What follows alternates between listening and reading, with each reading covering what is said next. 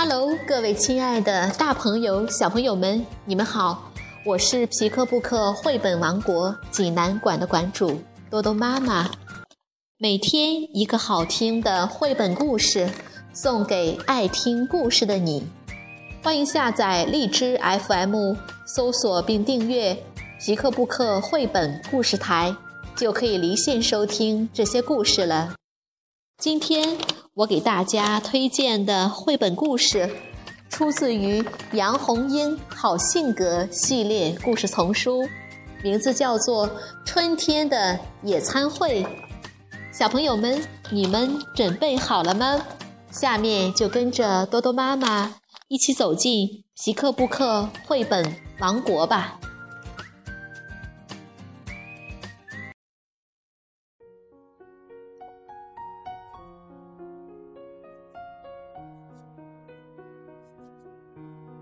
好性格系列之春天的野餐会，杨红樱翻译，湖北长江出版集团出版。春天是去月亮湖野餐的好季节，还在几天前，白兔姐妹便请驴大伯磨好了白面，准备烙春饼。乖乖熊把藏在地窖里的蜂蜜搬出来，准备做蜜馅饼。猫咪咪采了一大篮子草莓，做了一大瓶草莓酱。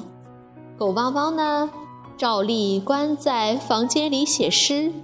他说，在野餐的时候，如果没有朗诵诗，再好的东西吃起来也会觉得没味儿。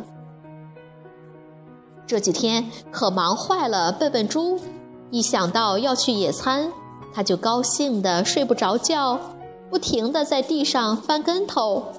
他要做他最爱吃的玉米面窝窝头，在野餐时请小伙伴们吃。他啦啦啦地唱着歌，和了一大碗金灿灿的玉米面，蒸了一大筐金灿灿的窝窝头。到了去野餐的那一天早晨，在村口的老槐树下，白兔姐妹和猫咪咪早到了。她们打扮的好漂亮，穿着花裙子，脖子上系着蝴蝶结。不一会儿，乖乖熊和狗汪汪也到了。白兔姐姐踮着脚朝村里望，笨笨猪怎么还没来呢？不等他了吧？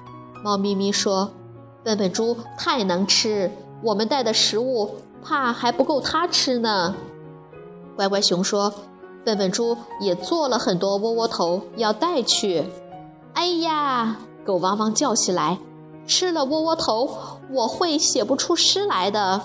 我们还是快走吧。”路上，他们遇到了一只红狐狸。你们到哪儿去呀？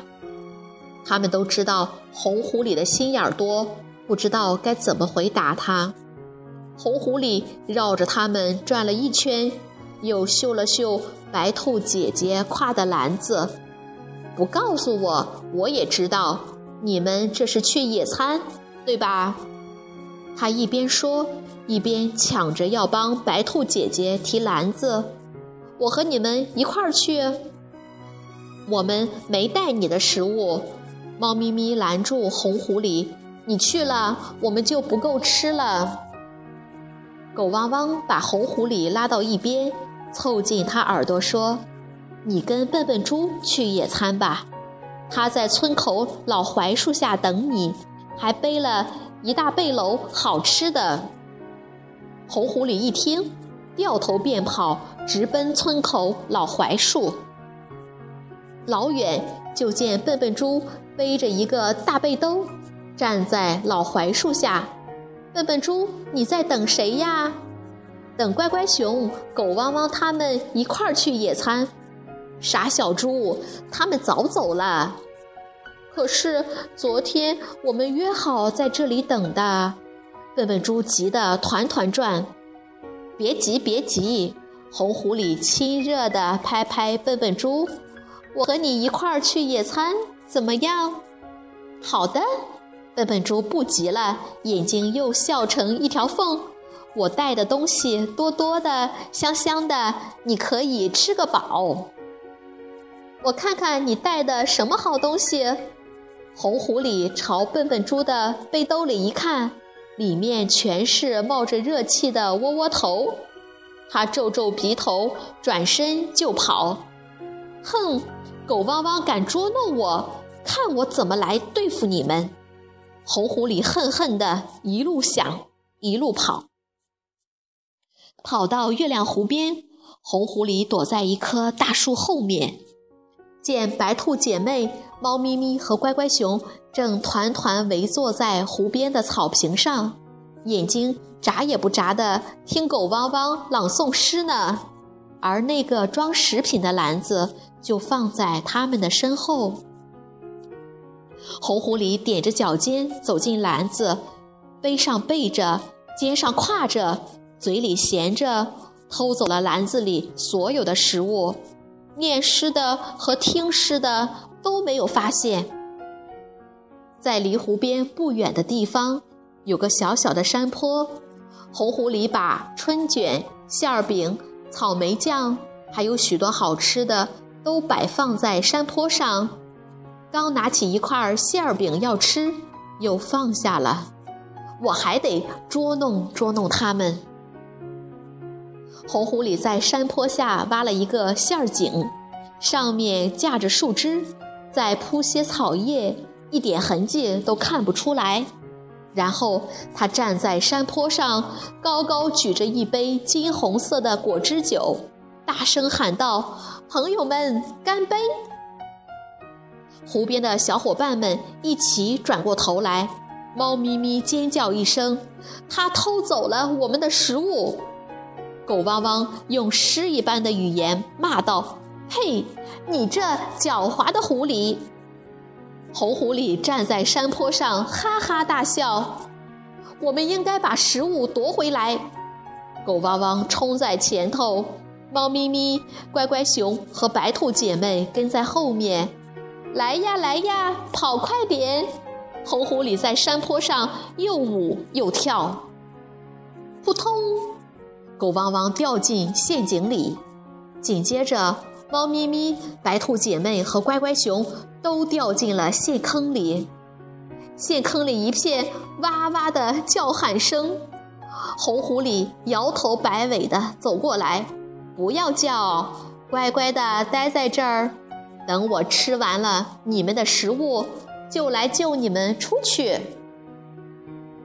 这一切都被刚到湖边的笨笨猪看到了，他躲在那棵大树后面，等红狐狸回到山坡上，把头埋在那堆美味的食物里大吃大喝时，他把背兜上的绳子解了下来。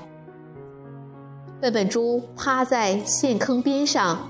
悄声说：“我来救你们。”他把绳子一头打个结，放进陷坑里，把小伙伴们一个一个的都拉上来了。笨笨猪，你真好！他们抱着笨笨猪又叫又跳，白兔姐妹还在它胖胖的脸上啪啪的亲了两下，笨笨猪高兴的昏了头。一脚踩空，它又掉进陷坑里了。笨笨猪，别着急，我们来救你。狗汪汪学着笨笨猪的做法，把绳子放进陷坑里，让笨笨猪拉住绳子的一头。狗汪汪一拉，竟险些被笨笨猪拉下陷坑。笨笨猪太重了，小伙伴们一起拉。